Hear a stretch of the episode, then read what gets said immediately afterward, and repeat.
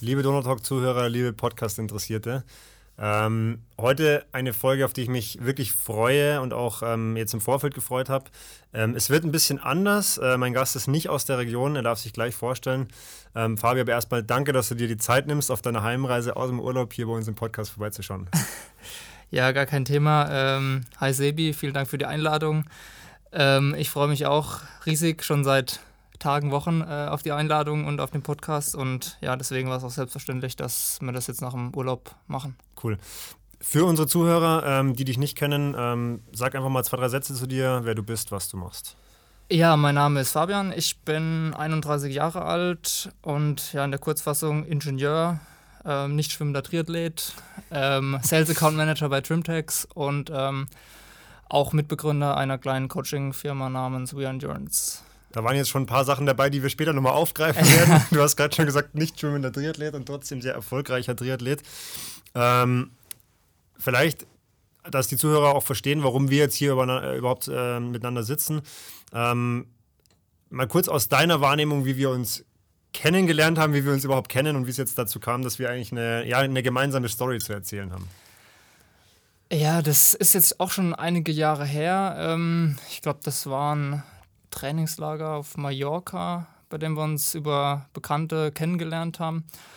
Und auch nur beim Radfahren mal kurz so ein paar Sätze gequatscht und dann ähm, ja über die Jahre immer ähm, los in Kontakt geblieben. Und dann hat sich der Kontakt jetzt über Instagram intensiviert, würde ich sagen. Und ja, so kam es dann letzten Endes auch äh, zu unserer gemeinsamen Reise nach Texas. So habe ich das eigentlich auch wahrgenommen. Ähm, du hast dann irgendwann mal angefragt für einen Startplatz hier in Ingolstadt, aber da haben wir uns an dem Tag tatsächlich auch nicht gesehen. Also du bist damals Mitteldistanz, glaube ich, gestartet und ich ja. olympisch. Ja. Das heißt, auch da haben wir uns quasi verpasst. Ähm, und dann war es wirklich so, also ich war ein bisschen überrascht auch tatsächlich. Dann, ich glaube, du hast mir geschrieben gehabt dann, äh, ob ich Texas mache oder nachdem ich gesagt habe. Nee, nee, nee, äh, das war anders. Und zwar ähm, war ich äh, krank gewesen im Winter und äh, hatte dann eine Instagram-Story gemacht, ähm, dass ich irgendwie in der schlechtesten Form äh, seit Jahren bin und ob, ob es denn möglich ist, äh, in zehn Wochen eine Langdistanz äh, zu machen. Und da hast du dann, glaube ich, daraus Schluss gefolgert. genau, stimmt, ja, genau. ähm, aber äh, ähm, witzig, dass es dann tatsächlich so zustande gekommen ist. Ähm, du hast jetzt gerade schon gesagt, du warst, du warst krank ähm, und du hattest zehn Wochen Vorbereitung. Wie war denn so jetzt dein, dein Gedankenspiel um diesen Wettkampf? Also wolltest du ihn ursprünglich mal auch canceln oder sagen, ich mache ihn nicht? Und wann hast du dich entschieden, okay, ich ziehe jetzt doch durch und brauche jetzt noch schnell irgendwie äh, quasi eine Reisegruppe? ähm, ja, es war so, dass ursprünglich der Plan war, äh, in Texas äh, Hawaii-Quali zu holen. Ähm, mit einem frühen Rennen dann quasi, dass man halt auch noch ein bisschen Vorbereitungszeit hat für äh, Hawaii. Und ähm, dann hatte ich aber die Quali schon in Barcelona letztes Jahr geholt und hatte dann dementsprechend ähm, keinen Druck jetzt irgendwie ähm, für das Rennen in Texas. Und dann war für mich relativ früh klar, okay, ähm, solange ich jetzt irgendwie acht bis zehn Wochen ein bisschen was machen kann, dann ähm, starte ich da und ähm, vielleicht dann mache auch ein gutes Rennen, ohne den Druck äh, für eine Hawaii-Quali dann zu haben. Kommen wir, denke ich, nachher auch noch drauf, ob das wirklich tatsächlich auch geholfen hat. Ähm, Jetzt hast du mich, wie gesagt, kontaktiert und ich hatte ja schon alles gebucht sozusagen. Also ich habe meine zwei, zwei Buddies, ähm, Basti und Stefan, Grüße an der Stelle, wenn ihr es hört, die hatten mir so ein bisschen geholfen, bei der Reise die schon zu organisieren ähm, und sind auch eigentlich immer dabei, wenn es geht im Ausland. Wie hast du denn jetzt die Konstellation von dir aus erlebt? Also du wusstest ja nicht, auf was du dich einlässt, hast dann mehr oder weniger zugesagt. Ähm, aber was waren so die Gedanken vor der Reise? Ja, so ursprünglich war das Ganze so als äh, Vater-Sohn-Trip geplant, ähm, dass mein Vater auch mal so ein bisschen äh, mitbekommt, wie das nicht nur der Wettkampf, aber auch dann die Woche vorher und so das Ganze drumherum halt ist. Und ähm, ja, der hatte dann aber kurzfristig abgesagt ähm, wegen Corona und ähm, dann war ich einfach nur mega happy, dass ich äh, jemanden, den ich kannte, äh, dass ich mich da anschließen konnte und ähm, das waren so die Gedanken im Vorfeld. Und dann, als es zum Trip tatsächlich dann kam, ähm, war das Ganze dann noch viel besser als erwartet, äh, weil äh, ja Basti äh, und der Stefan äh, alles mega organisiert haben ähm, und ich mich ja nur quasi ins äh, gemachte Nest setzen musste. Also ja. ja. optimal. Jetzt sind wir ja am Montag hingeflogen. Ähm, Jetzt vielleicht auch schon mal ein erstes ganz kurzes Fazit mit Blick auf ein Rennen am Samstag. Würdest du sagen, das war jetzt ausreichend? Würdest du vielleicht bei anderen Rennen, die du nochmal ähnlich machst, anders machen, wenn du die Chance hättest? Also ich wäre eigentlich, wenn ich mich nicht eurer Gruppe angeschlossen hätte, freitags geflogen, damit ich wirklich tatsächlich eine Woche ähm, so zum Akklimatisieren habe. Aber das war jetzt rückblickend betrachtet ausreichend. Ja. Jetzt sind wir direkt nach einer Woche wieder heimgeflogen. Du bist noch ein bisschen länger geblieben. Ähm, war da der Hintergrund, das frage ich auch ganz konkret so, sich einfach noch ein bisschen was danach anzuschauen von der Stadt, von der Umgebung, wo du bist? Weil aus meiner Erfahrung ist es so, in der Rennwoche kriegt man eigentlich wenig bis gar nichts mit. Ne? Ja, absolut. Ähm, in der Rennwoche dreht sich alles um, um den Wettkampf. Ähm, und ähm, da war der Gedanke, dass man eben danach noch ein bisschen was von der Region auch sehen kann. Und das ist für mich auch jetzt bei so einer großen Wettkampfreise so das, wovon ich dann jahrelang auch zehre, sage ich jetzt mal. Ähm, die ganzen Eindrücke, neue, ja, Neubekanntschaften, Menschen, andere Kulturen, das alles kennenzulernen. Und wie du gesagt hast, dazu ist eigentlich nur nach, nach dem Rennen Zeit. Jetzt haben wir eigentlich mehr oder weniger beide optimale Bedingungen gehabt vorher. Wir mussten eigentlich um, um, relativ wenig kümmern. Also sogar die Maut wurde uns ins Auto geklebt von den zwei Jungs, wo ich nicht mal gewusst hätte, dass man sowas überhaupt machen muss. Ähm, und dann ging es ja eigentlich, also aus meiner Sicht ging es relativ schnell schon zum Rennen. Also die Tage davor sind, sind schnell vergangen, jetzt ohne große, sag ich mal, irgendwie äh, Ausrutscher. Also wir haben eigentlich unser Programm so durchgezogen. Ähm, Radfahren war nicht ganz optimal vor Ort. Ähm, vielleicht kannst du da nochmal deine, deine Erfahrung schildern. Du hast es ja mal probiert draußen. Ich habe gleich gesagt, ich fahre nur auf der Rolle. Ja, ähm, Radfahren, genau. Äh, du hattest ja deine Rolle dabei. Ähm, und ich habe es dann aber tatsächlich probiert, mal so auf einem auf einem 10 Kilometer Out and Back Stück ähm, Rad zu fahren, auf Empfehlung von äh, Markus Hörmann. Grüße gehen raus. und ähm, ja, da war tatsächlich relativ wenig Verkehr auf dem Stück. Das bin ich dann halt sechsmal hin und her gefahren mit meinen Race-Pace-Intervallen. Ähm, allerdings mussten wir da von den Woodlands auch ein bisschen rausfahren mit dem Auto und ich habe das natürlich optimalerweise so gelegt, dass ich da in den Feierabendverkehr reingekommen bin. Äh, das heißt, ich war für eine Stunde 30 Radfahren drei Stunden mit dem Auto unterwegs. Also. also aus meiner Sicht warst du gefühlt vier bis fünf Stunden weg. Und ich habe mir, schon, hab mir schon Szenarien ausgemalt, so keine Ahnung, den holen wir jetzt wieder irgendwo aus dem Gefängnis ab. Oder irgendwie ist vom Rad geschossen worden. Also, du weißt ja nicht, du hattest ja kein Handyempfang. Und ich sitze daheim und denke mir so, was macht der denn? Der wollte nur eine Stunde irgendwie ein bisschen locker rollen mit ein paar Intervallen. Und er kam und kam nicht. Ähm, die zweite Session hast du dann auch auf der Rolle gemacht. Naja, war sinnvoll. Ähm, jetzt würde ich noch nicht direkt ins Rennen springen wollen, sondern so ein bisschen nochmal, du hast ja gerade Woodlands schon angesprochen. Ähm, so aus deiner Erinnerung, die, die Venue, die Area da ähm, in der Umgebung, wie, wie hast du das empfunden jetzt? Du warst ja auch das erste Mal da. Ähm, wie fandest du das für so einen Ironman von der Logistik und von der Umgebung? Ja, also ähm, mega geil, äh, muss ich jetzt ehrlich sagen. Ähm, auch wenn das mit dem Radfahren jetzt äh, erstmal nicht so optimal war, obwohl das eigentlich, das, das kann es eigentlich nicht sein, weil es gibt ja auch äh, den einen oder anderen Profi-Triathleten, der dort seine Hawaii-Vorbereitung macht. Also du musst wahrscheinlich nur wissen, wo. Ähm, aber davon abgesehen, ja, ähm, die ganze Community dort steht auch hinter dem Rennen und ähm, das ist dort so, dass da auch dann die Ironmänner richtig und Ironwomen dann auch richtig gefeiert werden und du jeden möglichen Support bekommst und ja, die City auch, ähm, ich glaube, 100.000 Einwohner ähm, und ist so typisch Amerika, ich glaube, vor 40 Jahren aus dem Boden gestampft worden. Ähm, jetzt nicht groß gewachsen irgendwie. Und ähm, ja, das hat schon was, ähm, das ganze Venue. Und ja, Schwimmen äh, zum Beispiel ähm, hatten wir auch direkt vor der, vor der Tür ähm, geilen Pool, also ja, optimal. Ja. Jetzt waren wir, weil wir wollen ja auch versuchen, so ein bisschen, vielleicht hört uns mal jemand zu, der auch in Texas starten möchte, auch mal so nochmal das im Nachgang zu analysieren. Ähm, wie fandest du jetzt unsere Unterkunft? Also wir waren ja ein bisschen südöstlich untergebracht von den Woodlands und hatten, müsst jetzt lügen, 10 bis 15 Minuten je nach Verkehr mit dem Auto äh, in die Location zu fahren. Ähm, Pool wäre, sag ich mal, auch fußläufig fast in der Nähe von den Woodlands. Würdest du jetzt halt sagen, wir haben das richtig gemacht, dass wir außerhalb waren? Oder würdest du vielleicht beim nächsten Mal sagen, es empfiehlt sich sogar einfach irgendwo da ein Hotel oder ein Airbnb zu suchen? Ähm, ich denke jetzt, das war das Optimale, so wie wir das gemacht haben. Ähm, oder wie ihr das gemacht habt. ich habe auch nicht viel getan, muss ich dazugeben. Ähm, ich musste auch an der Stelle sagen, ähm, ich würde ein äh, Airbnb oder ein Haus ähm, in einem Hotelzimmer jederzeit vorziehen, einfach weil halt auch das Thema Verpflegung äh, ein wichtiges ist in der Rennwoche und äh, wenn man da unabhängig ist mit einer eigenen Küche, das ist viel, viel wert. Ja. Jetzt lass uns mal so ein bisschen vielleicht in die zwei Renntage gehen. Ich zähle dann mal den Tag davor noch dazu, also den, den Check-in und dann äh, so ein bisschen die Nacht davor. Ähm, wie, wie hast du es erlebt? Also was, äh, was bleiben, bleiben dir für Erinnerungen jetzt ja vier Wochen später ähm, an den Tag vorm Rennen zum Beispiel? Ja, da war auch irgendwie was ein bisschen chaotisch. Ja, wir haben uns, wir haben uns verloren. Also, du wolltest schwimmen gehen noch und ich habe, glaube ich, schon, oder ich habe äh, gewartet auf dich, weil ich wollte irgendwie, ich wollte essen. Und dann haben wir uns nicht mehr gefunden. Mein Handy-Akku war leer. Genau, ja. Und ich habe mir auch schon gedacht, Junge, das gibt's doch nicht. Am Tag vorm Rennen. Er wollte eigentlich 20 Minuten schwimmen und ich warte eineinhalb Stunden 1,45 und er kommt und kommt nicht und schreibt mir dann irgendwann eine SMS, die ich natürlich nicht bekommen habe in dem Moment. Und dann hat es, glaube ich, fast zwei Stunden gedauert, bis du wieder WLAN hattest. Oder Akku und WLAN. Ja, genau. Ähm, das war nämlich so, ähm, wir hatten eigentlich auf dem Plan ähm, Laufen frühs oder. Ich glaube, ich hatte nochmal Rad. Genau, du hattest laufen gelaufen, und dann ja. wir beide nochmal schwimmen. Und ich habe dann gesagt, ich skippe das Schwimmen, weil mir war es schon zu spät. Ja, und äh, ich habe dann trotzdem gesagt, okay, ich mache das jetzt äh, fürs Gefühl. Und dann, als ich dann an unserem Pool war, ähm, war schon zu. Die haben mich nicht mehr reingelassen. Und ähm, dann haben sie mir aber eine Location genannt, wo ich hin kann. Und dann habe ich gedacht, ah, komm, ziehst du jetzt durch.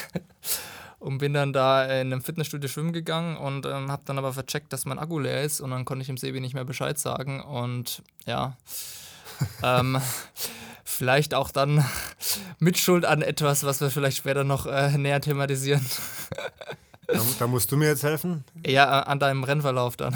Ach so. Weil, die, weil der Lead-Up nicht so perfekt war. Ja, gut, aber das ist, also, ähm, ich würde sagen, der Tag vorher lief schon auch wieder relativ gut, weil wir wurden da direkt hingefahren mit unseren Rädern zur Wechselzone. Und es ist auch, man muss sagen, da ist eine große Mall, viele Parkplätze, ähm, also auch Supermärkte. Also man kann eigentlich wirklich super parken da vor Ort. Äh, hat überhaupt keinen Stress. Auch am Renntag selber. In der Früh konnten wir quasi bis direkt überall hinfahren.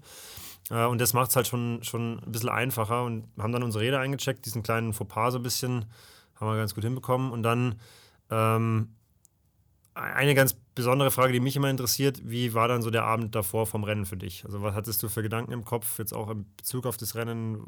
Wie, wie ging es dir? Ja, also ähm, ich bin so ein bisschen verpeilt, muss ich sagen, und auch ähm, verplant und ähm, war dann auch echt happy, dass wir so eine super organisierte Truppe eigentlich waren und ich mich da nur anschließen musste, also ähm, auch was Essen und so weiter anbelangt. Und ähm, von dem her war ich, glaube ich, so früh im Bett wie noch nie vor einem Ironman oder vor einem Rennen. Und ähm, dementsprechend war die ganze, ganze Lead-Up am Tag vorher auch perfekt. Und ja, wir haben uns gegenseitig auch ein bisschen nervös gemacht, aber es hielt sich eigentlich noch im Rahmen. Also von dem her äh, nichts Besonderes zu berichten eigentlich. Ich würde auch sagen, das wäre auch meine, meine Wahrnehmung gewesen, es war jetzt nicht, nicht unnötig verrückt gemacht, sondern wir haben halt schon diskutiert, okay, wie viel Salz rechnen wir jetzt, weil es war ja nicht klar, okay, wie warm wird es wirklich, wie luftfeucht wird es, wie stark wird der Wind, also wie viel schwitzt man im Endeffekt. Und das, ich fand es eigentlich eher ich sag mal, inspirierend, dann noch deine Meinung zu hören, was du jetzt an Salz rein tust und wie viel du jetzt mit Kohlenhydrate rechnest und so weiter. Also ich würde sagen, das war so die normale, ja, das normale, der normale ja, Wahnsinn vom Und sowas hilft ja auch dann, dass man sich noch ein bisschen einfach ablenkt und ja. sich mit irgendwas beschäftigen kann ähm, und dann nicht zu sehr jetzt äh, schon an das Rennen selbst denkt und äh, was, was könnte passieren ja. und sich nervös macht, sondern ja, dass man irgendwie eine Beschäftigung hat und insofern war das schon auch sinnvoll. Jetzt könnten wir natürlich auch eine ganze Folge nur über das eine Rennen machen. Ähm, das ist natürlich schwierig, einen Ironman in, äh, in Kürze zu erzählen. Ähm, aber jetzt nimm uns mal so ein bisschen in dein Rennen mit rein, auch unter dem Gesichtspunkt, was du ja vorhin schon erzählt hast, dass du ja jetzt blöd gesagt wirklich nur eine ganz kurze Vorbereitung hattest. Also vielleicht kannst du mal wieder so ein bisschen sagen, was in jeder Disziplin dann auch mit der Vorbereitung vielleicht gut lief, was nicht so gut geklappt hat und wie dein Rennen aus, aus deiner Sicht einfach verlaufen ist. Ja, soll ich dann noch kurz was zur Vorbereitung sagen? Gerne, oder? gerne, gerne. Ähm, ja, also ich bin eigentlich ein Athlet, der äh, von, den, von der Veranlagung her eher so ein Mittelstreckler ist. Also ähm, kann gut mit Laktat umgehen, was jetzt für einen Ironman nicht unbedingt von Vorteil ist. Und äh, dementsprechend haben wir jetzt auch aufgrund der Kürze der Vorbereitungszeit gesagt, äh, ich mache nur äh, lockeres Training im Prinzip, äh, dafür aber dann relativ viel. Äh, und so sahen dann auch die, die Wochen äh, vor dem Rennen aus, lang und locker und nur bis zur Schwelle trainiert und nichts drüber gemacht. Und ähm, ja, das hat auch super funktioniert. Und ähm, dann haben auch schon die ja, Tests vor dem Rennen gezeigt, dass ich eigentlich ähm, fit bin. Und äh, dementsprechend bin ich auch mit relativ viel Selbstvertrauen dann ins Rennen gegangen. Ähm, ja, das Rennen selbst ähm, geht mit dem Schwimmen los. Ähm, jetzt, heißt du, jetzt muss ich kurz unterbrechen. Du hast ja, ja. vorhin gesagt, nicht schwimmender Triathlet. Ähm, ja. Ordne das mal für unsere Zuhörer so ein bisschen ein, auch vielleicht, ja, was du halt einfach, äh, was und wie du jetzt in den letzten Jahren das gemacht hast und wie es dann im Rennen für dich war beim Schwimmen. Ja, also ähm, ich denke, der Motor ist da nicht das Problem. Halt meine Technik ist einfach Unbeweglichkeit ist unterirdisch schlecht und ähm, so in einem in einem Halb Ironman kommt so 30 bis 33 Minuten raus und im Ironman ist es dann immer so eine Stunde fünf rum. Und ähm, das hatte ich mir auch im Groben dann äh, vorgenommen für, für das Rennen in Texas, ähm, weil ich auch immer ein bisschen Probleme mit Panik habe. Ähm, und dann auch immer erstmal relativ entspannt in das Rennen auch reinstarten möchte. Nicht, dass man sich da, äh, ja, dass man dann überpaced und dann irgendwie so Schnappatmung, vielleicht kaltes Wasser und dann in Panik verfällt, was dann natürlich negative Auswirkungen auf das ganze restliche Rennen dann hat. Man hat es jetzt auch in St. George gesehen. Ja. Ähm, dass viele Profiathleten auch Panik ja. einfach hatten und dass das dann so ja, der denkbar schlechteste Start für so ein Rennen ist. Boris Stein habe ich in seinem Instagram-Post gelesen, der hat ja richtig Probleme gehabt. Der war quasi erstmal komplett hinterm ganzen Feld und musste ja dann aufs Ende vom Feld erstmal wieder aufschwimmen. Ja, Patrick Nilsson. Ja. Und im ganzen Livestream hieß es immer mal wieder, oh, we have a panic attack here. Ja. Also ähm, es passiert auch den Profis, ähm, was ja auch in gewisser Weise äh, beruhigend ist. Aber ja, dementsprechend bin ich auch dann ins Schwimmen relativ ähm, gediegen reingegangen, äh, hat aber trotzdem das Ziel, so eine Stunde eine Stunde drei irgendwie zu schwimmen und war dann schon enttäuscht, muss ich sagen, als ich den Blick auf die Uhr gewagt habe, dass es nur eine Stunde sieben war. Okay, also du hast eine Uhr dran gehabt und hast dann auch direkt kontrolliert? Ja, also ähm, mein Coach sagt mir natürlich, nicht drauf gucken ist egal, ja, aber. Ja. Du machst es trotzdem? Du, ja. Deswegen habe ich zum Beispiel beim Schwimmen schon keine Uhr dran, weil ich mir denke, da, da musst du situativ eigentlich entscheiden, was du jetzt machst und es ändert erstmal nichts, weil der Tag wird noch so lang. Und wie du sagst, man startet halt eventuell sogar mit so einem kleinen negativen, ja, ich will jetzt nicht sagen Päckchen, aber du denkst ja, ah, eigentlich wollte ich vier Minuten schneller schwimmen. Ähm, wie hast du es abgelegt, dieses Päckchen? Ähm, ich habe es gar nicht abgelegt, es wurde mir dann abgenommen. Okay. Und zwar, also meine äh, Strategie dann, oder meine angedachte Strategie war eigentlich, ähm, schon relativ weit vorne ähm, mich im Rolling, Start, äh, im Rolling Start dann einzuordnen, dass ich dann vielleicht eine Gruppe erwischen kann. Und ähm, die Strecke in Texas ist ja so, dass es erstmal so einen kleinen Out and Back hat äh, auf dem Rad dann, bevor man dann auf die Hardy Toll Road fährt und dort dann die, die ähm, Runde zweimal fährt. Und meine Idee war eigentlich auf diesem Out and Back zu gucken, wo dann die nächste Gruppe vor mir ist ja. und ob ich da dann äh, hinfahren kann vielleicht für die Zuhörer, die auch mal da starten wollen, das ist auf jeden Fall angenehm, weil man am Anfang auch erstmal raus zu einem Wendepunkt fällt, wieder zurück und da kann man schon mal so ein bisschen sortieren, okay, wo liege ich jetzt ungefähr zum Beispiel? Wo sind die genau. nächstgrößeren Gruppen? Und es geht schon ein ganz schönes Stück, also da hat man schon Zeit, um sich so ein bisschen zu sortieren. Das genau, stimmt, da haben sogar Schwimmer wie ich Zeit, dann äh, zu gucken, ja. Und ähm, da habe ich niemanden, habe ich keine Gruppen gesehen. Und ähm, das hat mir dann das Päckchen auch abgenommen, weil ich dann auch nicht mehr die, die Sorge in Anführungszeichen hatte, okay, ich muss jetzt alleine fahren und da vorne wird dann halt schön ähm, Windschatten gefahren. Windschatten gefahren oder selbst wenn fair gefahren wird, ist es ja ein Riesenvorteil. Ja. Und das war nicht der Fall und damit war dann dieser, dieses kleine Päckchen ähm, dann schon abgelegt.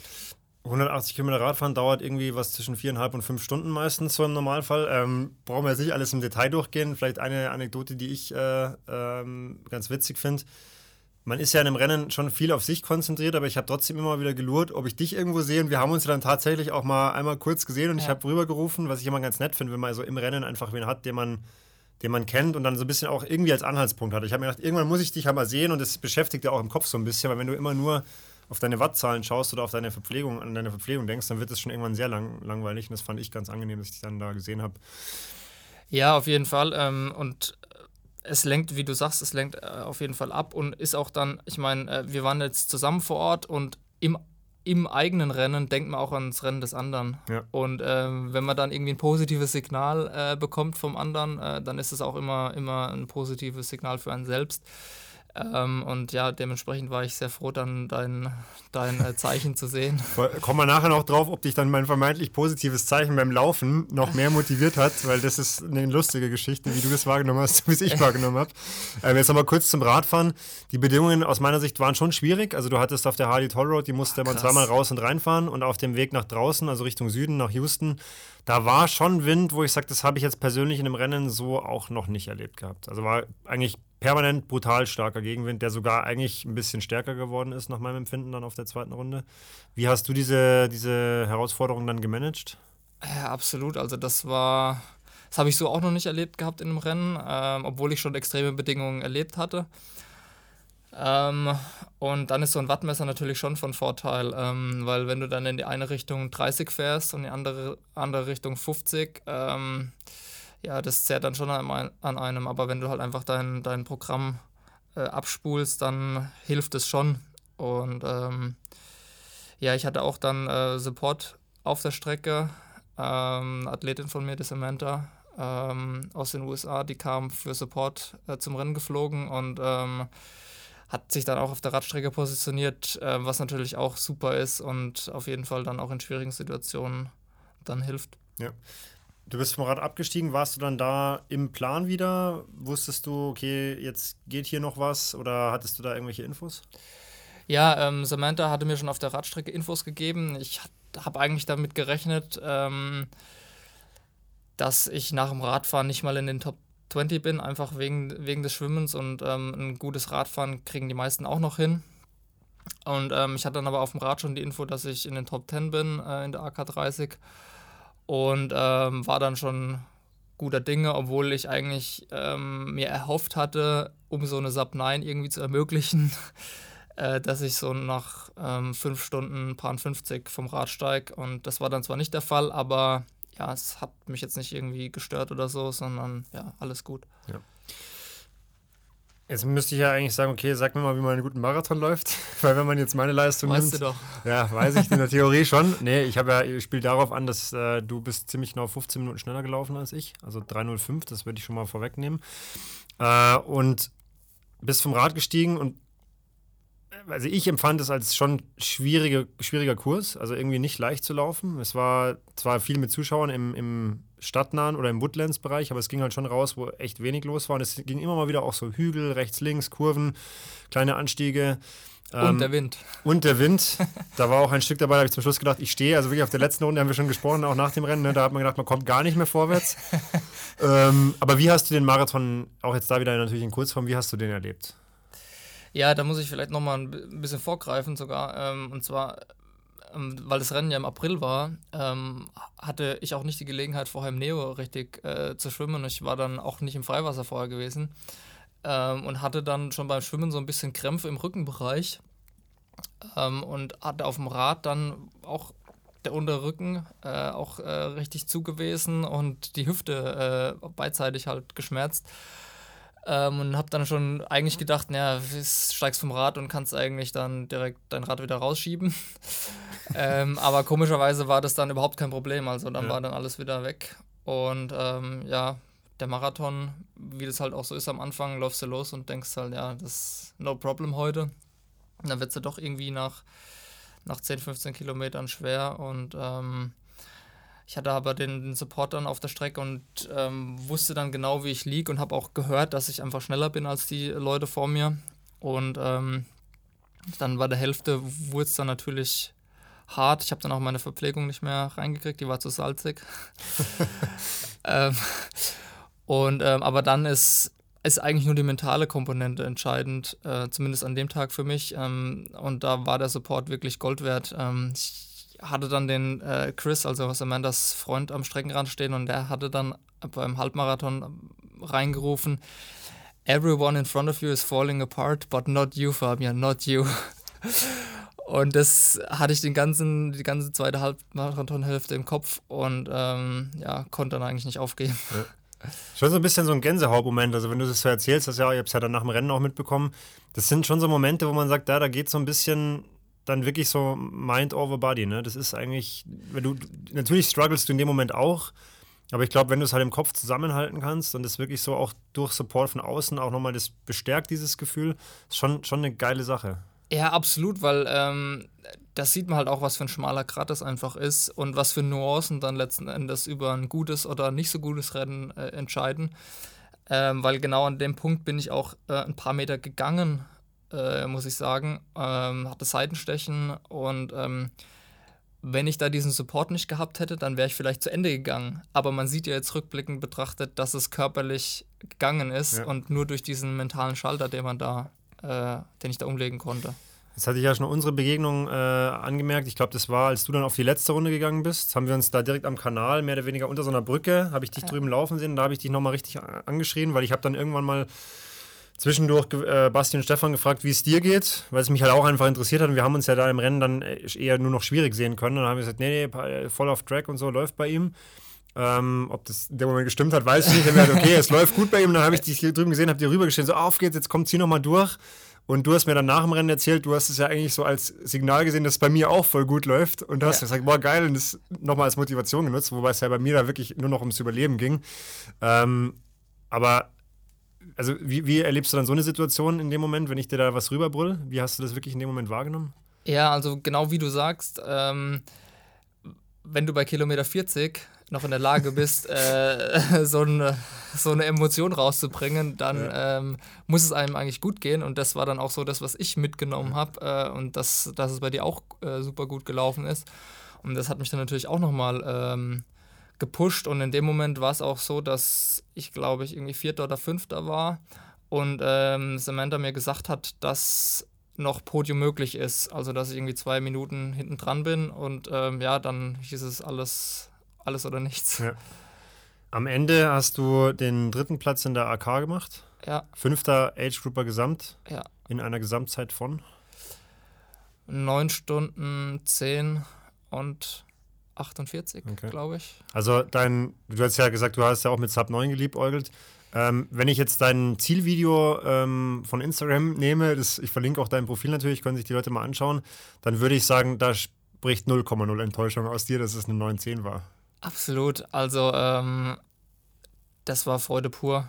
Ähm, gerade auch aufgrund dessen, weil ich es durchgezogen habe. Und ähm, klar, ähm, zehn Minuten ähm, am Ende des Tages haben dazu Sub 9 gefehlt, aber wenn du ähm, mit dir und deiner Leistung im Reinen bist, dann ist völlig egal, was am Ende rauskommt. Ähm, und das spiegelt, denke ich, das, das Video oder das Bild dann am Ende auch wieder. Ja. Jetzt haben wir auch im, im Vorfeld von dem Rennen immer mal wieder gesprochen über deine Hawaii-Quali letztes Jahr, in, oder das war dann schon, doch letztes Jahr was, ne? in Barcelona 2021. Ja. Ähm, und du hast ja aber so ein bisschen gesagt, du willst auf jeden Fall A mal so einen Pokal gewinnen bei Ironman. Ja. Und du möchtest ja auch so ein bisschen, du hast selber gesagt, deine, deine Quali nochmal selber für dich validieren. Ähm, vielleicht nimm uns da mal kurz in deine Gedankenwelt mit, was das bedeutet. Also auch für die Zuhörer, die jetzt da nicht so genau Bescheid wissen, wie das dann in Barcelona gelaufen ist und was das für dich einfach so äh, sinngemäß ähm, aussagt. Ja, ähm, in Barcelona war ich Siebenter in der AK und ähm, letztes Jahr war es ja auch so, dass da, ähm, dass es keine Award Ceremony und ähm, kein Rolldown ähm, gab, wie das eben üblich ist, sondern alles per E-Mail und ähm, da hatte ich dann irgendwann eine Woche nach dem Rennen die E-Mail bekommen, ja, also du bist für Hawaii qualifiziert und ähm, als Nachrücker dann entsprechend und ähm, das wollte ich eigentlich nicht. Ähm, ich habe dann den Slot trotzdem genommen, ähm, weil Hawaii einfach ein äh, Traum für ja. mich auch ist und äh, da mein bester Kumpel, der Andreas Tschakowski, auch äh, qualifiziert ist, ähm, war das dann eben die Möglichkeit, die Reise dann auch zusammen anzutreten. Aber ich wollte in Texas dann trotzdem einen direkten Slot holen, ähm, dass ich quasi sagen oder nicht den, den Slot auf, aus Gnade eines anderen bekommen habe. Und ja. ähm, das war so auch das, das Ziel dann für ja. Texas eigentlich. Und ich würde sagen, eigentlich zu 100% erfüllt, weil du hättest dich auf jeden Fall jetzt mit dem dritten Platz natürlich äh, qualifiziert für Hawaii. Hast es mit einem Podium jetzt aus meiner Sicht mehr als validiert, weil natürlich, du bist Dritter in der AK, ist natürlich ein bisschen undankbar, weil die AK meistens sehr gut besetzt ist. Aber du warst fünf bester Age-Grouper bei einem Rennen und das ist schon was, wo ich sage, okay, damit hast du dir den Hawaii-Platz auf jeden Fall verdient, würde ich sagen. Ja, also das ist auch das, was unterm Strich dann für mich stehen bleibt. Ähm, wobei man natürlich auch sagen muss, ähm, dass eine Leistungsdichte in einem Rennen in Europa schon, schon ja. nochmal eine andere Nummer ist. Ich würde mal jetzt in die Zeit nach dem Rennen äh, hüpfen. Was, was, was ist dir da oder was bleibt dir da in Erinnerung äh, jetzt vier Wochen nach dem Rennen? Was hast du da noch erlebt? Ähm, du warst ja ein bisschen länger als wir, aber es lief nicht ganz so wie geplant. Nee, lief nicht so ganz wie geplant. Ähm, ja, ich hatte es schon angedeutet, ich bin ein bisschen verplant. Ähm, und ihr seid ja dann montags genau, dann zurückgeflogen. Montag, Montagnachmittag geflogen. Ähm, was haben wir eigentlich am Sonntag gemacht? Ähm, also der Basti ist ja schon am, Sam am Sonntag geflogen. Ähm, wir waren am Sonntag noch, äh, glaube ich, in den Woodlands bei der Siegerehrung, während der Basti genau. zum Flughafen ist. Da haben wir noch, äh, noch Pokal abgeholt, gegessen. Essen war super. Ja, war echt. Also muss man sagen, ich war jetzt noch nie bei so einem Banquet. Also ich kannte das jetzt zum Beispiel in Barcelona, da war es ja nur dieses Zelt und da ist man halt drin gesessen. Ich weiß nicht, ob es da überhaupt was zum Essen gab, aber das war ja wirklich so ein Saal in dem Marriott Hotel, schön hergerichtet, gutes Buffet, also war echt top.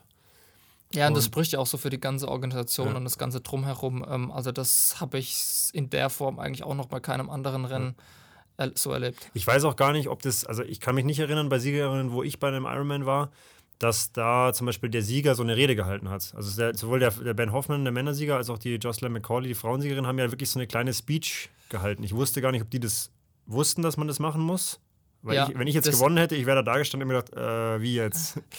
Ja, das ist in den USA tatsächlich ja. üblich. Und noch eine, eine Sache, die anders ist, ähm, und zwar bei der Siegerehrung werden immer die Top 5 mhm. geehrt okay. in den Altersklassen. Also ja. in Europa ist ja ein Podium typischerweise 3, 1 ja. bis 3 und in den USA ähm, ist quasi 1 bis 5 und auch 1 bis 5 äh, geht mit dem Pokal nach Hause. Okay.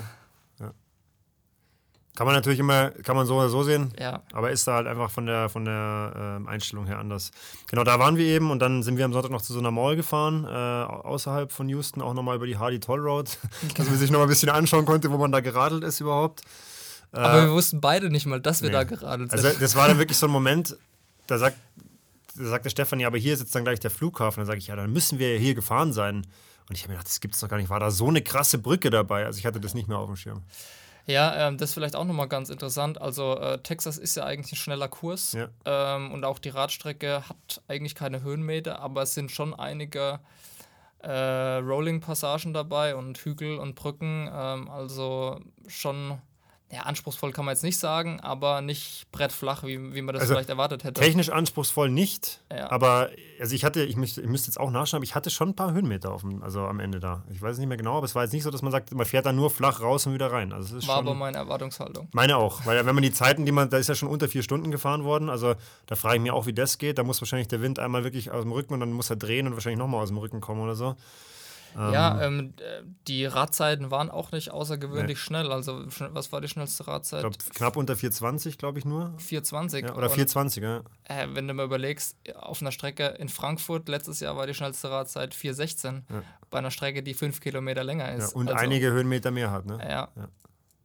Gut, aber es zeigt ja, auch, zeigt ja auch, dass die Bedingungen, weil man hat natürlich dann auf dem Rückwegstück, wo man Rückenwind hatte, ist man schon klar mit 50, 55 Mal gefahren. Aber ich finde, da konnte man nicht so viel rausholen, wie man teilweise beim Rausfahren im Gegenwind einfach verloren hat. Weil das war. Ja. Ich bin 300 Watt getreten, habe mir gefühlt, ich komme nicht von der Stelle. Ja. Aber das ist auch vielleicht für, für die Zuhörer ähm, ganz interessant. Ähm, da muss man dann natürlich auch ähm, smart genug sein, äh, seine Strategie ein bisschen anzupassen und zu sagen, okay, in den Gegenwindpassagen, da muss ich ein bisschen mehr investieren, ähm, dass es dann dem Average Speed halt einfach äh, zugute kommt ja. und in den Rückenwindpassagen einfach ein bisschen, bisschen rollen lassen. Lockerer, ja wieder zurück. Du hast gesagt, du bist ein bisschen verplant. Also Sonntag haben wir noch, äh, wie gesagt, so ein bisschen rumgefahren und dann hast du, glaube ich, Sonntag hast du versucht, dir ein Auto zu organisieren. Ja, oder? zum Glück am Sonntag, weil stell dir vor, das ganze Thema wäre montags passiert, dann wäre es nicht ganz so cool gewesen. Ja, das stimmt. Ähm, stimmt, wir waren ja Sonntag noch am Flughafen. Ja, genau. Äh, und ich hatte mir einen Mietwagen reserviert. Ähm, und ja, äh, Stefan hatte uns dann ähm, an den Flughafen gefahren. Wieso warst eigentlich du dabei? Ja, gut, also es war wahrscheinlich auch gut, dass ich dabei war, ja, weil, absolut. Äh, weil ich hatte, oder gut, du hättest auch WLAN gehabt, aber ich habe dann den Stefan ja kontaktiert.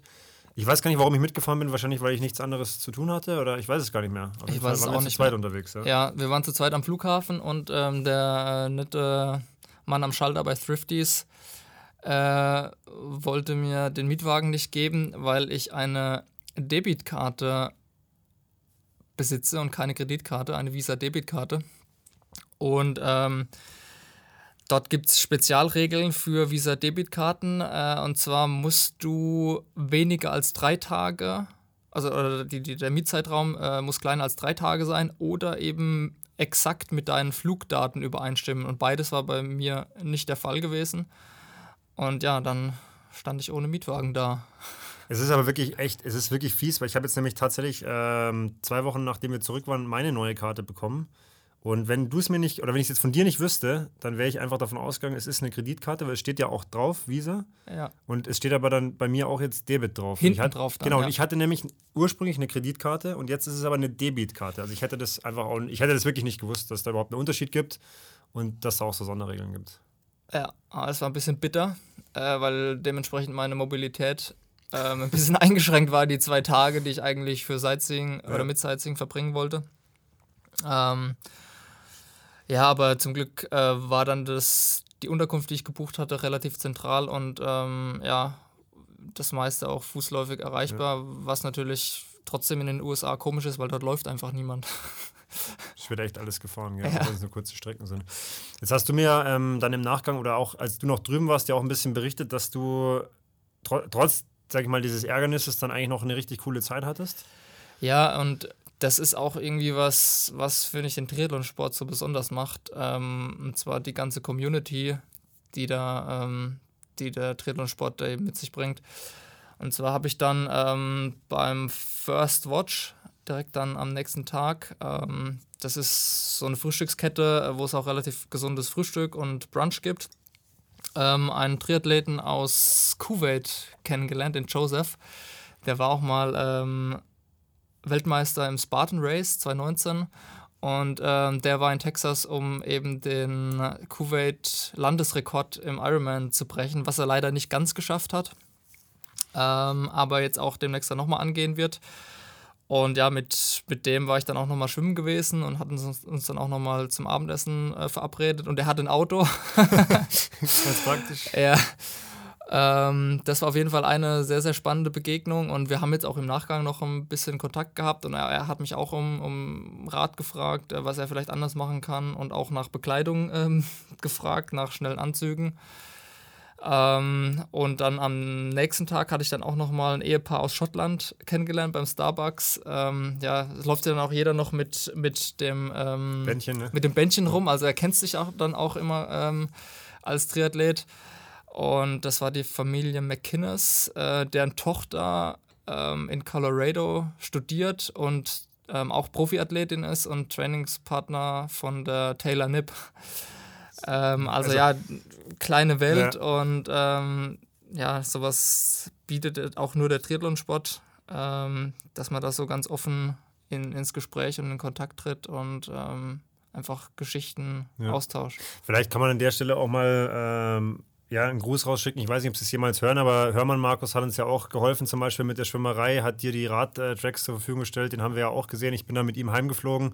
Wir haben auch jetzt noch Kontakt und das ist halt sowas, wo ich sage, das ist cool, weil irgendwie, klar, man ist Konkurrenz. Wir haben uns auch auf der Strecke getroffen und ihm ging es noch schlechter als mir und trotzdem irgendwie, man hilft sich gegenseitig und ist füreinander da. Oder auch die Kontakte mit dem, äh, mit dem Andreas Jung, der auch noch äh, ein richtig gutes Rennen gemacht hat, den wir auch dann getroffen haben beim Essen. Ja. Auch einfach ganz ungezwungen nett unterhalten. Also das finde ich einfach cool, weil obwohl man Konkurrenz ist und irgendwie natürlich versucht, besser zu sein als der andere, ist es trotzdem wirklich ein ganz, ganz angenehmer Umgang.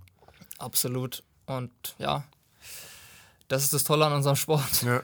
Aber äh, Sebi, wir haben jetzt so viel von meinen Rennen gesagt. Ich fände es auch noch cool, wenn du noch ein paar Ja. Worte zu deinem Rennen Gut, erzählst. also ohne das jetzt äh, in, äh, zu sehr ausufern zu lassen, also ich hatte, ich würde mal sagen, ich hatte ein passables Schwimmen. Ähm, ich konnte leider nicht da mitschwimmen, wo ich gerne mitgeschwommen wäre. Also mir war schon klar, beim Vaga kann ich nicht mitschwimmen.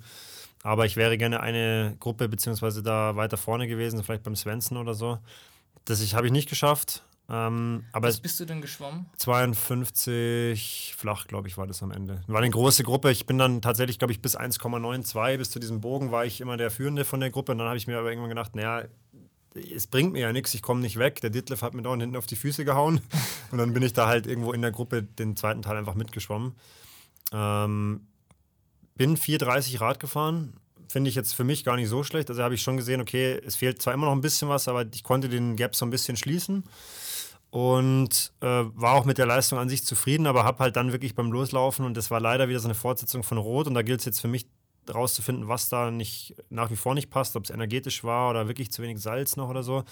Ähm, weil der Marathon halt mit 3,20 schon echt ein hartes Stück Arbeit war. Also ich bin schon gelaufen zwischen den Versorgungsstationen, aber die Versorgungsstationen haben extrem viel Zeit gekostet, weil ich da halt wirklich, ich glaube, ich habe keine Ahnung, 5, 6 Kilo Eis verbraucht während dem Ironman äh, und habe halt alles, was ich bekommen habe, rein, reingepfiffen.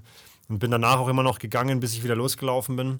Und ich meine, das wirst du auch gut einordnen können mit 320 im Profifeld bist du halt kein Contender für die Top 10. Also da hätte ich entweder 10 Minuten schneller Rad fahren müssen oder halt einfach drei Stunden oder so rennen müssen. Ähm, von daher war es für mich jetzt natürlich nicht das Resultat, was ich wollte, aber, und es ist wirklich so, also ich nehme, natürlich war ich kurzzeitig enttäuscht, aber ich nehme da halt eigentlich mehr Motivation mit raus, weil ich fand es geil, jetzt mal ein anderes Rennen zu machen als Rot und Barcelona. Das waren meine einzigen Langdistanz-Locations bisher. Mir hat die Reise wirklich super viel Spaß gemacht. Einfach mal, ja, auch mit dir neue Leute kennenzulernen. Auch deine, deine Athletin, die Samantha, mit der schreibe ich auch tatsächlich immer noch mal wieder auf Instagram aktuell. Was cool ist, weil sie halt gesagt hat, hey, wenn ich nach Arizona zum Ironman komme, dann hat sie da Connections und so. Und das ist einfach extrem bereichernd. Und es motiviert mich halt noch mehr, jetzt wirklich rauszufinden, hey, okay, wie kann ich einfach wieder zu 50 rennen? Weil ich glaube einfach, dass ich das kann. Das Training lief perfekt, also mehr hätte ich nicht machen können. Und ja, deswegen muss man es dann irgendwann auch abhaken und sagen, okay, es war halt einfach ein nicht so guter Marathon. Aber Schwimmen und äh, Radfahren war ja schon recht gut. Ja, absolut. Ich meine, es waren ja auch extreme Bedingungen. Ähm, zum einen der Wind und es war auch einfach heiß und ja. äh, schwül.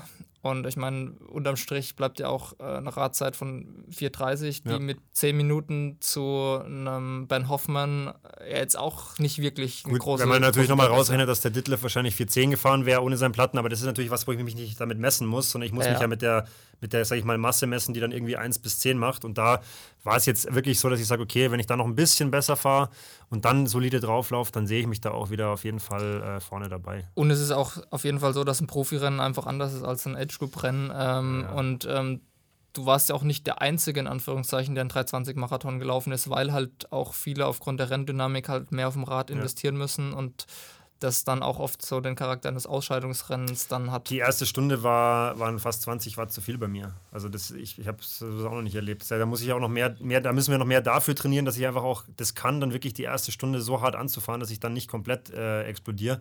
Und was ich halt einfach immer als positiv sehe, für mich, ich habe es war zwar mein langsamster Ironman tatsächlich ever, äh, den ich gemacht habe, aber ich habe es trotzdem ins Ziel gebracht, habe äh, versucht, das Beste aus dem Tag zu machen und es hat halt einfach viele haben es halt nicht ins Ziel geschafft. Ne? Und das Absolut. ist ja auch immer was, wo ich sage, das muss man auch als Erfolg sehen, weil es waren harte Bedingungen, es war ein hartes Rennen und das, das gibt mir auch wieder einfach noch zusätzliche Motivation, dass ich sage, okay, auch an einem ganz schlechten Tag kriege ich es irgendwie rum. Ja, und das ist dann am Ende des Tages eine mentale Geschichte. Ja.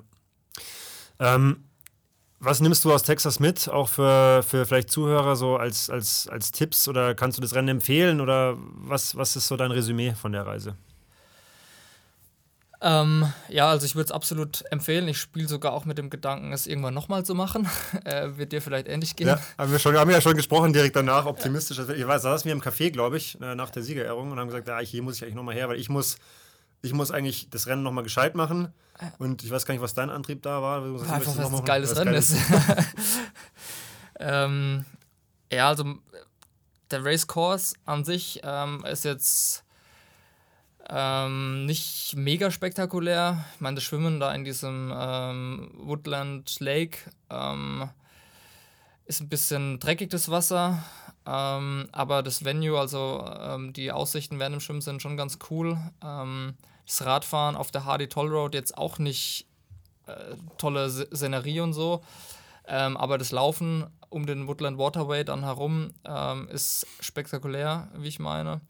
Und ähm, was halt so ein Rennen in den USA auch besonders macht, sind dann äh, die Volunteers und die Zuschauer. Also das ist schon echt abartig. Ähm, ich glaube, ähm, die Anzahl der Volunteers pro Athlet. Das, das stimmt tatsächlich. Das ist echt Wahnsinn. Ja. Also du, du kommst da ins Wechselzelt und dir reichen drei Leute äh, deine Sachen. Ähm, jeder feuert dich an, die Zuschauer feiern dich, als wärst du Gesamt-Overall-Leader. Ähm, und das ist natürlich eine Atmosphäre, in der so ein Rennen dann schon sehr speziell ist. Und du hattest es ja auch äh, schon angedeutet mit der Orga, die wirklich perfekt ist, das Ganze drumherum. Und äh, wenn man dann auch noch ein paar Tage vor und nach dem, oder insbesondere nach dem Rennen hat, ähm, ist so ein Rennen und so eine Reise absolut zu empfehlen. Und für mich auch was, wovon ich ja noch Monate, Jahre dann davon zehre oder mich gerne dann zurück erinnere.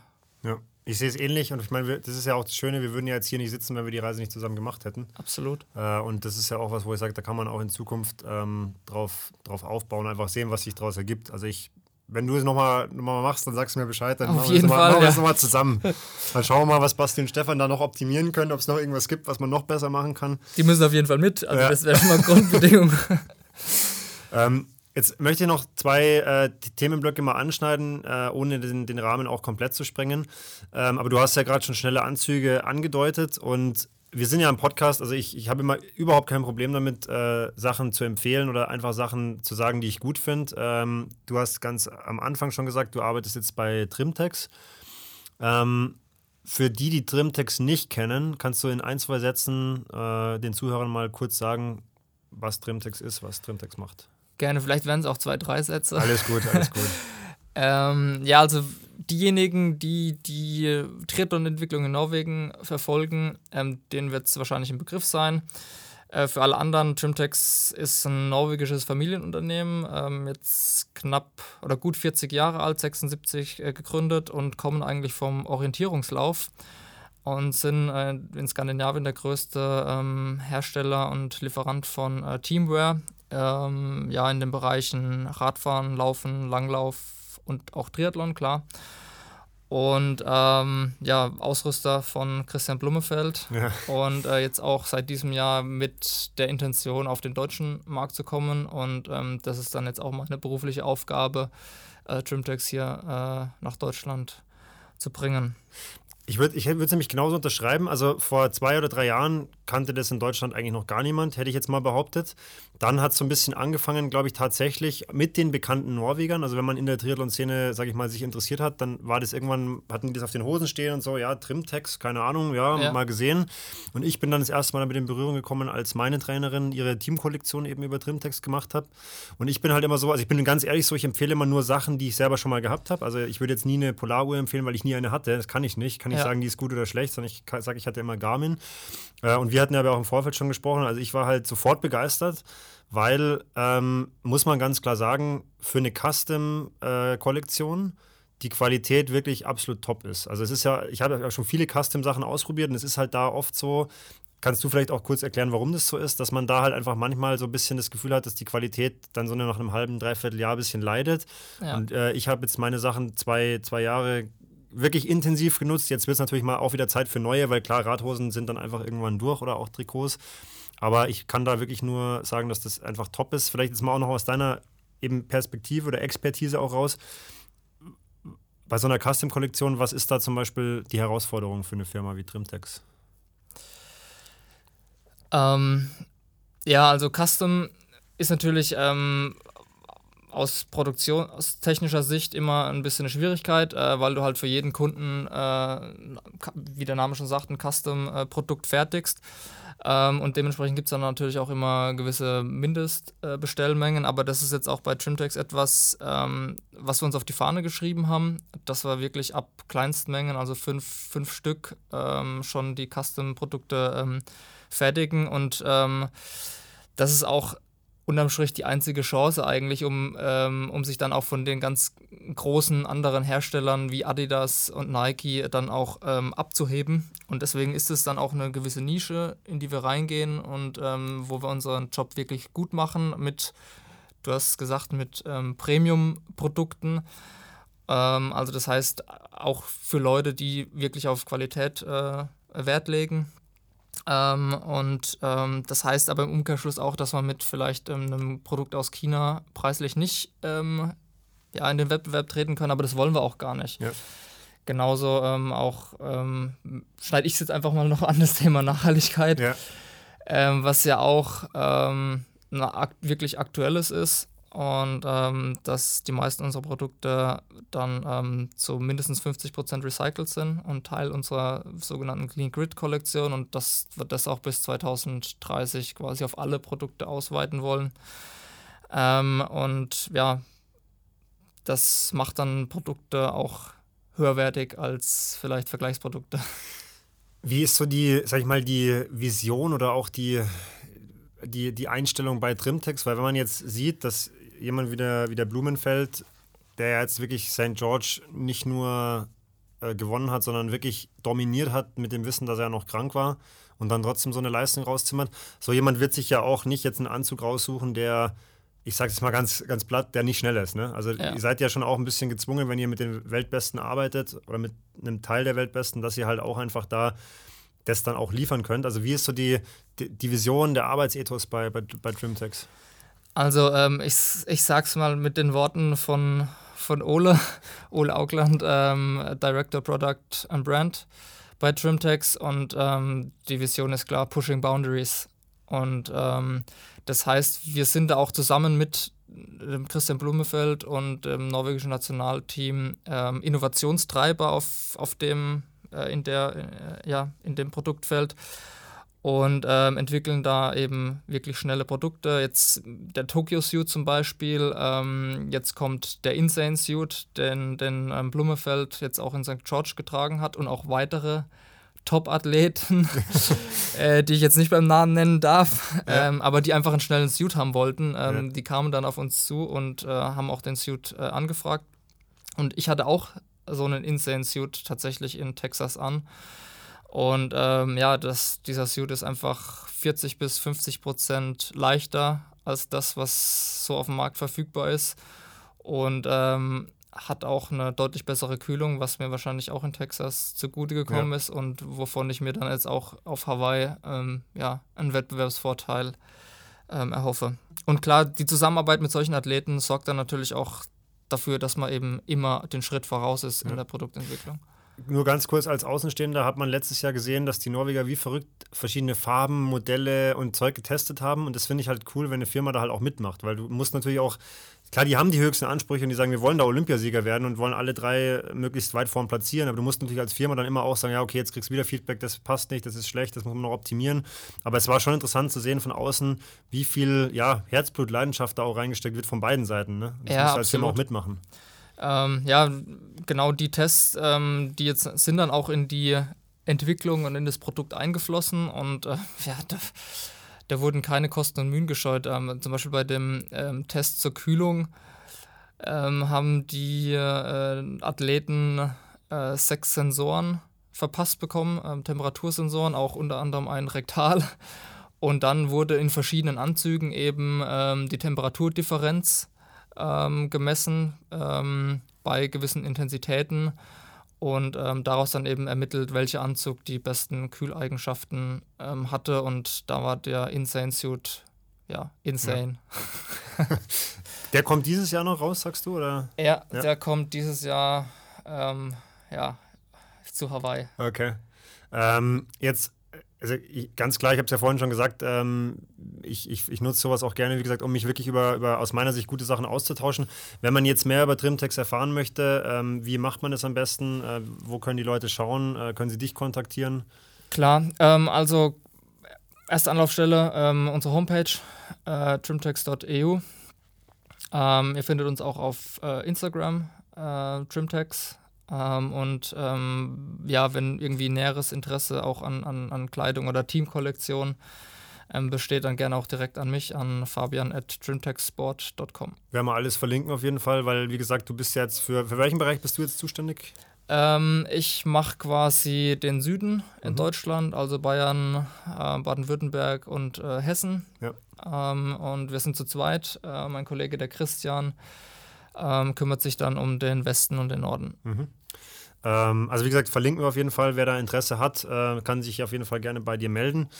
Ähm, ich würde die letzten Minuten noch dazu nutzen wollen, und das ist das ist nicht ganz uneigennützig, aber so von Coach zu Coach noch mal ein bisschen zu quatschen. Weil jetzt bist du ja jemand, also du hast ja jetzt auch in deiner Vorbereitung auf Texas, da hast du noch nicht bei Trimtex gearbeitet, meines Wissens, ja. aber du hast no normal gearbeitet, ne? Und verbindest trotzdem ja Arbeit und ich sag mal Sport auf ganz hohem Niveau aus meiner Sicht. Also, wie gesagt, die Leistung, wenn man sieht, Hawaii-Quali und so weiter, das macht man nicht einfach mal so. Wie, wie ist deine Einstellung zu diesem Thema Arbeit, ähm, trotzdem Performance und Leistung bringen, auch mit dem Hintergrund, dass du ja auch selber Coach bist? Ähm, ja, das ist eine gute Frage. Ähm, und da muss ich erstmal überlegen, wie ich darauf antworte. also kann, vielleicht äh, kann ich die Frage noch ein bisschen vereinfachen, wenn ihr jetzt, also du bist ja bei äh, We Are Endurance. Ja. Ähm, habt ihr da so ein bisschen so eine, auch da jetzt hört sich blöd an, aber so eine Philosophie oder habt ihr so ein bisschen so einfach, ein, einfach eine, eine, Struktur, nach der ihr sagt, da, da, das ist uns wichtig, da, damit arbeiten wir, ähm, weil wir einfach davon überzeugt sind zum Beispiel? Ja, absolut. Und zwar ist es eben so, dass ähm, das Training zum Athleten passen muss und nicht umgekehrt. Und ähm, das heißt im Prinzip, das Training muss auf den Athleten oder die Athletin ähm, sein Umfeld, seine Arbeitsbedingungen, äh, seine sonstigen Verpflichtungen, die er vielleicht hat, ähm, angepasst sein und nicht umgekehrt. Der Athlet muss, darf nicht das Gefühl haben, dass er sich verbiegen muss, um das Training absolvieren zu können.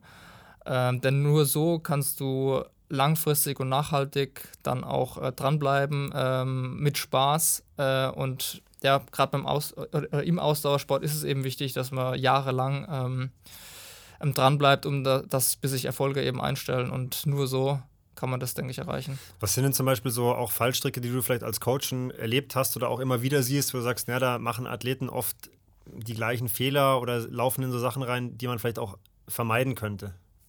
Einfach, dass sie äh, das Budget, die Zeit, die sie dem Sport widmen können, einfach überschätzen und dann immer ja, quasi unter Stress und Strom stehen, äh, das Programm oder das Training zu erfüllen. Und ähm, das macht nicht schnell, sondern auf Dauer eigentlich nur krank. Wie machst du das bei dir? Also du hast ja äh, auch einen Coach. Ja. Ähm, kannst du dann da aber das auch zu 100% abgeben und sagen, okay, ich vertraue ihm zu 100%, weil ich finde es immer manchmal ein bisschen tricky, wenn man selber Coach ist und selber auch ein bisschen Ahnung von der Materie hat. Dann hinterfragt man natürlich ein bisschen anders.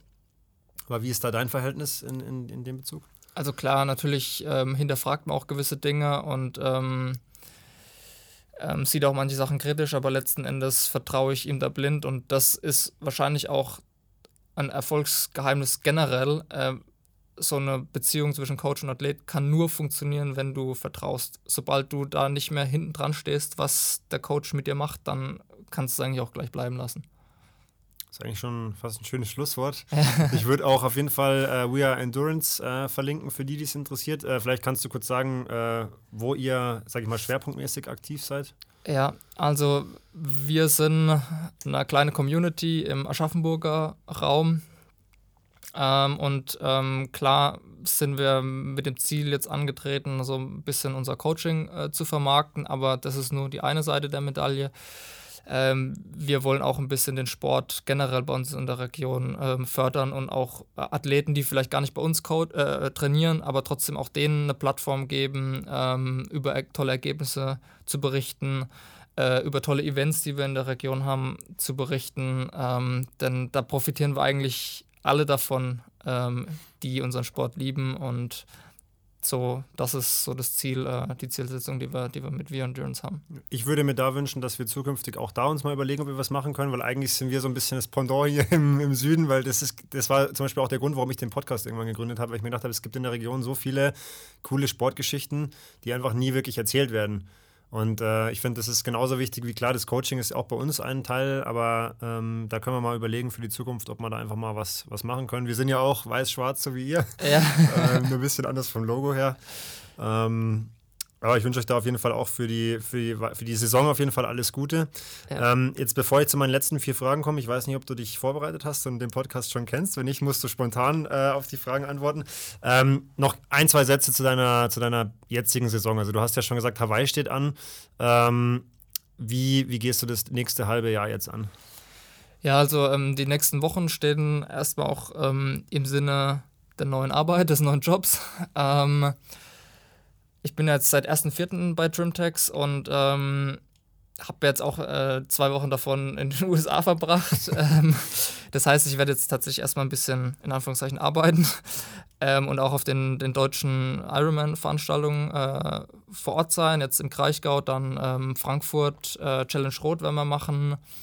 Ähm, WTS Hamburg sind wir auch vor Ort und dann noch ein Bundesligarennen äh, in Nürnberg. Das heißt, da wird jetzt auch erstmal wenn die Wochenenden draufgehen. Ich werde natürlich trotzdem trainieren und ja, gucken, dass, dass ich da am Ball bleibe. Und da ist vor Hawaii jetzt erstmal gar nichts konkret geplant. Ähm, einfach so gut wie möglich trainieren und irgendwann werde ich schon mal spontan noch ein Vorbereitungsrennen machen. Ich muss es fragen, mit welcher Ambition fliegst du äh, um die Welt? Also was, was, hast du ein Ziel für Hawaii? Kann, kannst du es sagen? Willst du es willst sagen? Ja, ich habe da kein Problem damit, ähm, Ziele zu sagen, auch wenn ich sie dann nicht erreiche. Ja. ähm, ich möchte einfach ein gutes Rennen machen, ähm, Erfahrung sammeln und ich hoffe, dass es nicht das letzte Mal ist, dass ich auf Hawaii starten darf. Ähm, habe aber dann keine konkreten Platzierungsziele und ähm, auf Hawaii ist es natürlich auch nochmal so, dass, dass die Renndynamik nochmal eine andere ist. Wahrscheinlich wird es auch so sein, dass ich, dass Athleten, die ich jetzt in Texas zum Beispiel hinter mir gelassen habe, dass die aufgrund der Renndynamik dann vor mir sein werden, weil eben da das Rennen ein bisschen gruppenlastiger ist. Ähm, und ich guck, hoffe, dass ich noch ein bisschen was am Schwimmen machen kann bis dahin, aber ja, konkrete Platzierungsziele ja. gibt es eigentlich keine. Also, wenn ich, wenn ich mir ein Urteil erlauben darf, nach der Woche, wo ich dich jetzt dann doch intensiver kennengelernt habe, weil ich finde, in so einer Rennwoche lernt man sich relativ gut kennen.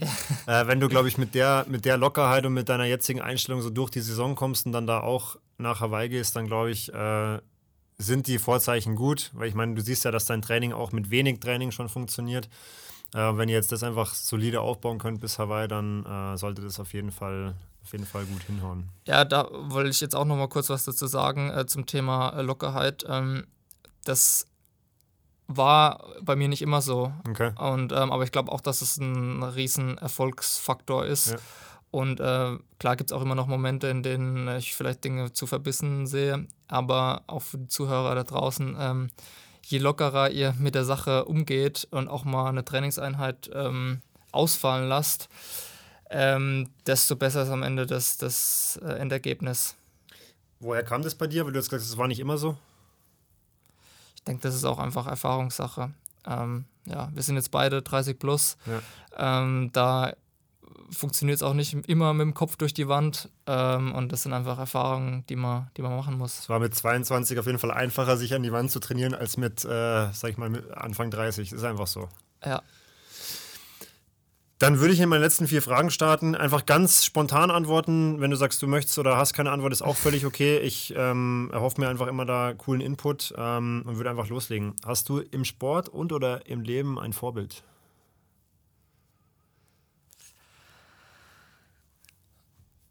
Ähm, ich bin jetzt geneigt zu sagen Jan Frodeno. Okay.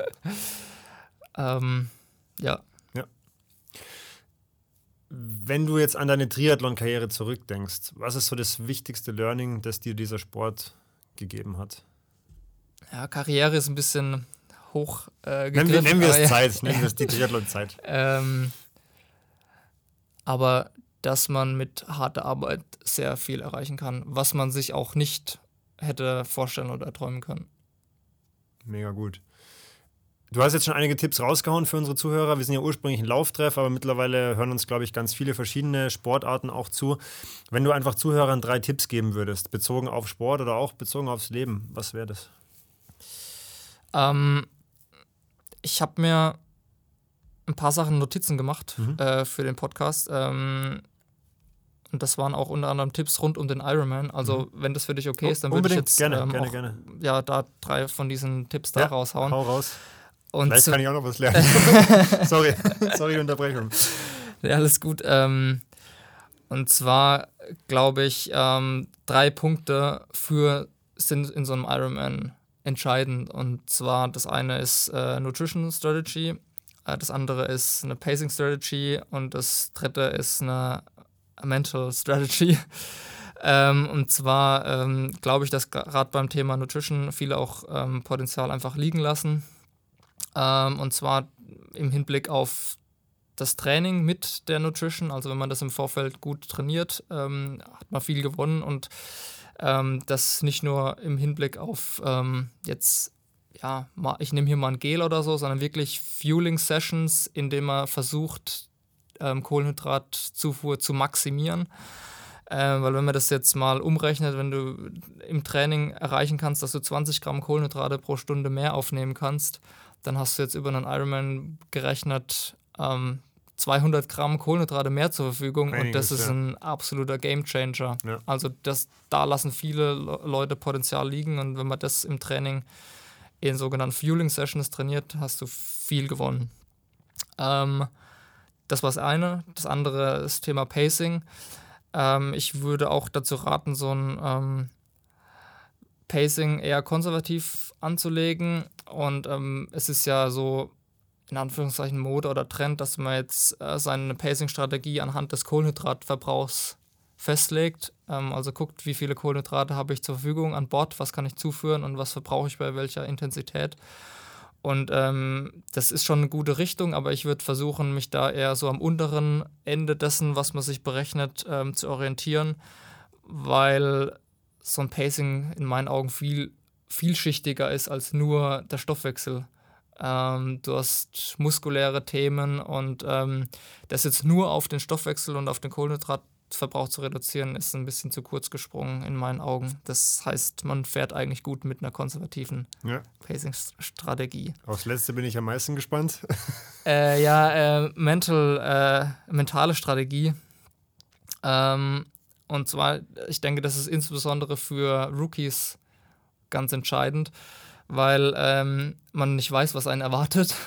Ähm, klar, man geht mit gewissen Erwartungen in so ein Rennen und ähm, man muss auf jeden Fall darauf vorbereitet sein, dass es nicht nach Plan läuft und dass, das, dass dann das Gehirn quasi versucht, dich zu überzeugen, äh, dass es irgendwie sinnlos ist, jetzt weiterzumachen, weil es ja eh nicht nach Plan läuft. Und wenn man da keine Antwort hat, dann wird es ganz, ganz schwer oder endet dann gern mal in einem DNF. Und das für, ja, geht so ein bisschen auch ins, zum, ins Thema Geduld dann rein. Ähm, ich denke, Geduld ist auch ein ganz wichtiger Erfolgsfaktor auf dem Ironman, insbesondere im Age Group Bereich, weil ja die zweite Marathonhälfte einfach entscheidend ist und ähm, ja. Also war mega spannend, dir jetzt dazu zu hören. Äh, und ich habe was für mich mitgenommen. Weil das ist genau der Punkt und das war, da war ich in Texas, also ich hatte mich natürlich davor damit beschäftigt, aber zu 100 Prozent konnte ich diese Frage nicht beantworten für mich im Marathon. Dann wird es natürlich wirklich schwierig, weil dann, dann hangelst du dich einfach nur so noch vor dich hin und du hast aber nicht mehr dieses Feuer, was es dann vielleicht nochmal, vielleicht wäre ich keine 250 gelaufen, aber vielleicht hätte ich 310 oder 3,5 schaffen können. Und das ist halt was, wo ich sage, da habe ich jetzt auf jeden Fall auch nochmal mit meinem Sportpsychologen äh, Sessions eingebaut, dass ich da wirklich nochmal gezielt reingehe, weil da muss einfach das Feuer brennen, weil sonst. Ja, du, du musst das Why beantworten genau. können. Und weil wenn du in dem Moment danach suchst, dann vergeudest du noch mehr Energie. genau. Nicht keine Energie, ja, die, die dann eben nicht vor den Vortrieb. Genau, solltest du das vorher wissen. Ja. Mega cool. Ähm, es hat mich echt gefreut, dass du hier warst, dass du den Stopp gemacht hast. Ich hoffe, es war nicht zu lang. Ähm, danke, dass du dir Zeit genommen hast. Ähm, die letzten Worte im Podcast gehören dir. Ähm, Triathlon ist.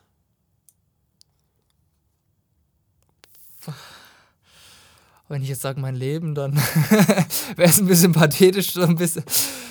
Ähm, Triathlon ist die schönste Nebensache der Welt.